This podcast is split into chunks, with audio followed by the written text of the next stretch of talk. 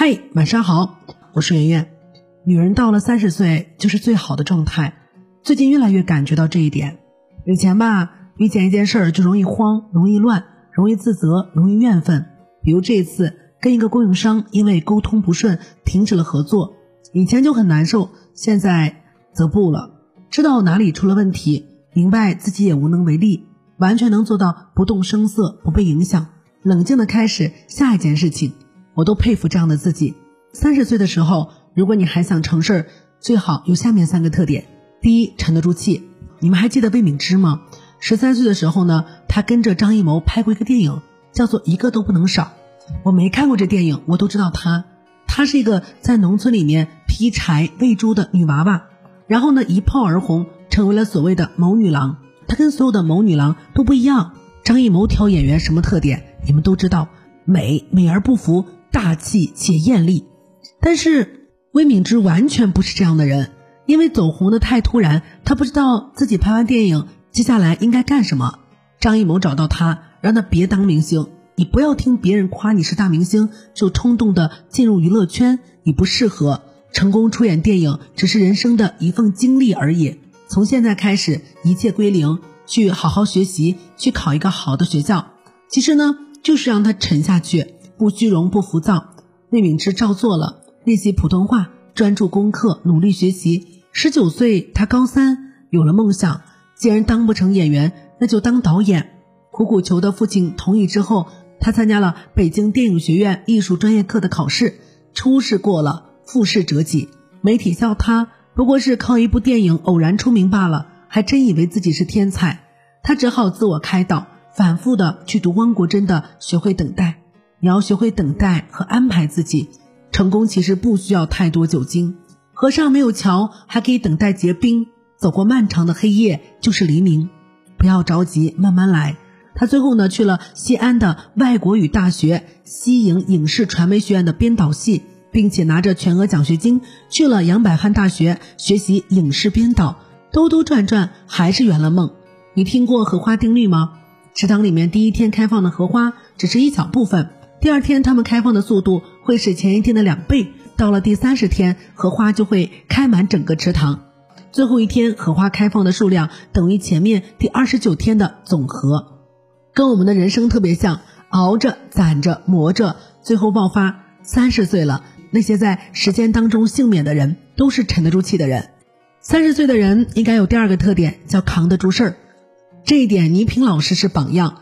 一九五九年出生的倪萍，在山东艺术学院求学的时候，就出演了电影《山菊花》。二十四岁被定为国家二级演员，三十一岁调入中央电视台任综艺大观节目主持人，先后主持了十三次春晚。事业巅峰的时期，她是名副其实的央视一姐，星光奖最佳主持人奖、全国广播电台百优双十佳节目主持人金话筒奖，她拿了很多年。到中年了，她有了个孩子。孩子出生四个月，被查出患先天性白内障，不及时治疗，病情会加重，有可能失明和危及生命。这还需要很多很多钱，他就开始拼命的内外奔波，赚钱、挣钱、求医，想办法给孩子治病。一奔波就是十年，十年里他离婚了，停掉了如日中升的主持事业，离开了央视。最难的时候欠了很多钱，甚至打算卖房子。我还看过一个特别让人难过的片段，他去菜市场买菜，卖菜的摊主拉住他惊问说：“你是倪萍吧？”他颔首微笑，但是摊主的眼泪一下子夺眶而出：“你怎么这么老？你是不是过得不好？”可是他真的好有韧性，那么巅峰过，也那么低谷过，重回公众视野，仍有一种天涯踏尽红尘的感觉。《老人与海》里的那个老人，在第八十五天才钓到大鱼。钓到鱼以后呢，跟鲨鱼搏斗，跟鲨鱼搏斗完，他的大鱼被鲨鱼全部都吃掉，他最后乘着风帆回到了岸边，只带回了鱼骨头。海明威的这个故事教会了我们什么？一个人可以被毁灭，但不能被打败。